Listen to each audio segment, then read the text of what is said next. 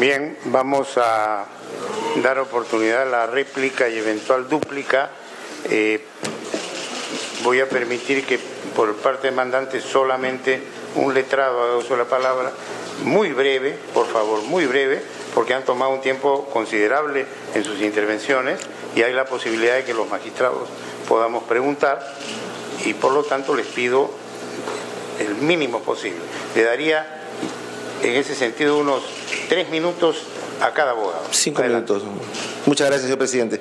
Voy, a ir al punto concreto de mi colega y amigo Johnny Tupayachi eh, sobre el tema de la firmeza sobrevenida que ha discutido. A mí, con todo respeto, el tema de la firmeza sobrevenida me hace acordar a la partida de matrimonio que le exigieron a la señora de la Jara en la Corte Superior de Lima cuando le rechazaron por improcedente su habeas corpus. ¿Qué, ocurre? ¿Qué cosa dijo el tribunal en el caso Humala? En el caso Humala dijo que había una firmeza sobrevenida porque si bien al momento de interponer el habeas corpus el tema no estaba terminado judicialmente, se terminó judicialmente con el rechazo de la casación antes de la vista de la causa. Muy bien, ese mismo criterio funciona acá. Lo que ocurre, señor presidente, es que la casación ha sido rechazada y entonces la sala, aplicando el principio pro homine, pro acción y pro libertatis, tendrá que incorporar la decisión de la Corte Suprema en su resolución. Ese es un tema muy simple que responde al principio de liberalidad de formas y que tiene por objeto la finalidad de la corpus, que es la libertad de la persona. Pero permítame hacer una breve digresión sobre la Corte Suprema. La Corte Suprema que ha resuelto esta casación está compuesta por seis magistrados provisionales, ningún magistrado titular.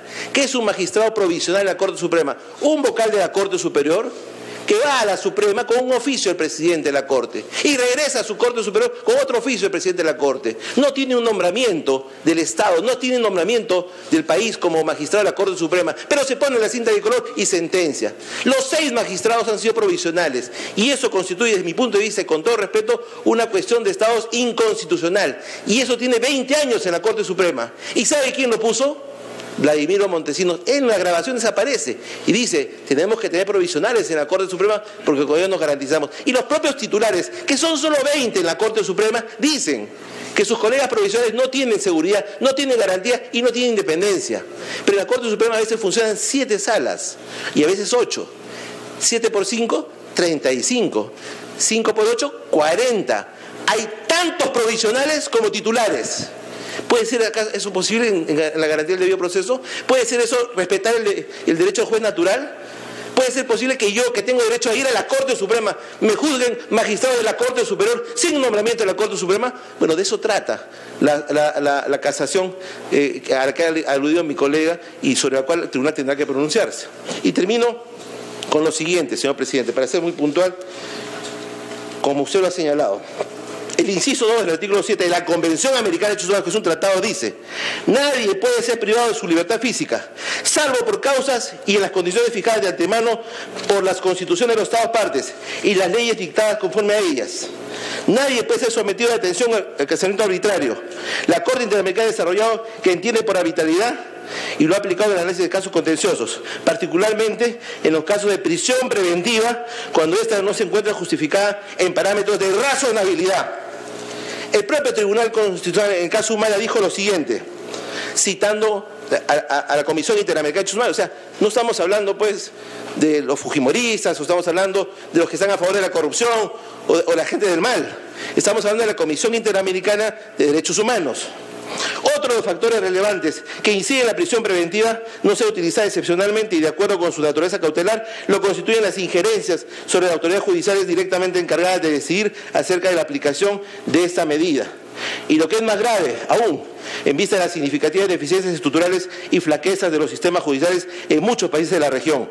En los hechos, estas presiones e injerencias provienen fundamentalmente de tres sectores. A altos funcionarios u otros poderes órganos del Estado que en los reclamos sociales o por motivaciones de otra naturaleza mantienen una fuerte, un fuerte discurso punitivo, en ocasiones acompañando de medidas de presión concretas hacia los operadores de justicia.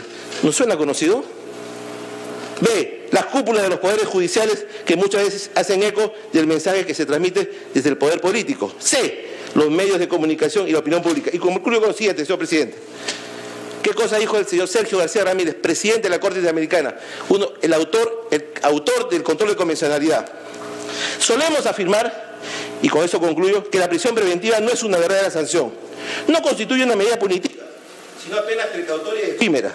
Técnicamente es cierto, sin embargo, considerado este fenómeno de cara a la realidad, aunque este tropiece con el tecnicismo, la prisión preventiva no difiere en nada, salvo en el nombre de la prisión punitiva.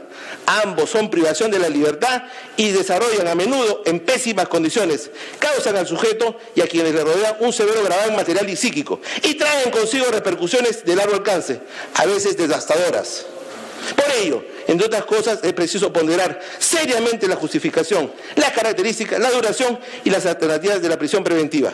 Voto razonado. Muchas gracias. Gracias.